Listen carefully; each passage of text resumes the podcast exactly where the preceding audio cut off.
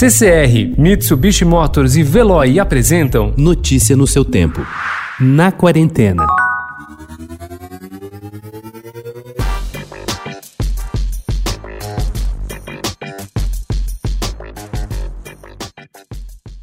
De novos negócios e viagens a festas de casamento, os planos mais diversos foram frustrados por causa do coronavírus e, em muitos casos, ficou impossível traçar qualquer meta com datas definidas. Mesmo agora, quando se acompanha a retomada gradual de algumas atividades, nem sempre é fácil controlar a ansiedade que a situação pode gerar. Lilian Ursba, especialista em psicologia analítica e doutora em ciências da religião, avalia que o ser humano carrega vestígios da evolução da espécie não apenas biológicos, mas também psíquicos. E isso fica evidente quando enfrentamos situações ameaçadoras, às quais reagimos de modo semelhante aos homens primitivos.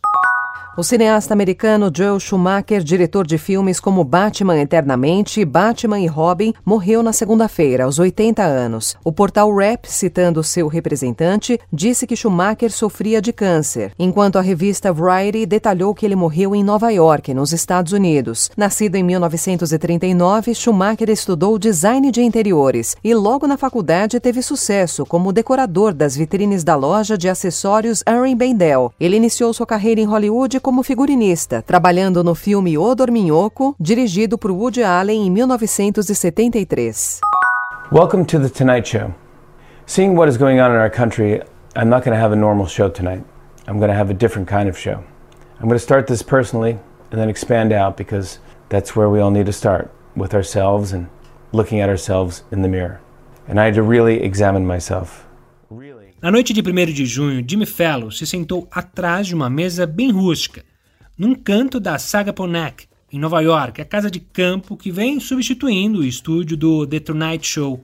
Dava para sentir que a atmosfera estava muito tensa para um programa de fim de noite que costuma ser leve e alegre. Uma voz meio trêmula disse que estava arrependido de ter usado blackface numa antiga sketch do Saturday Night Live que voltou a circular online nas últimas semanas.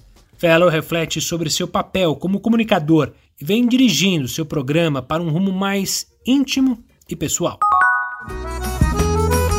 Diga aí, Anastácia. Ai, ai, ai, ai, que saudade de você, meu bem. Ai, ai, ai, vem correndo ao meu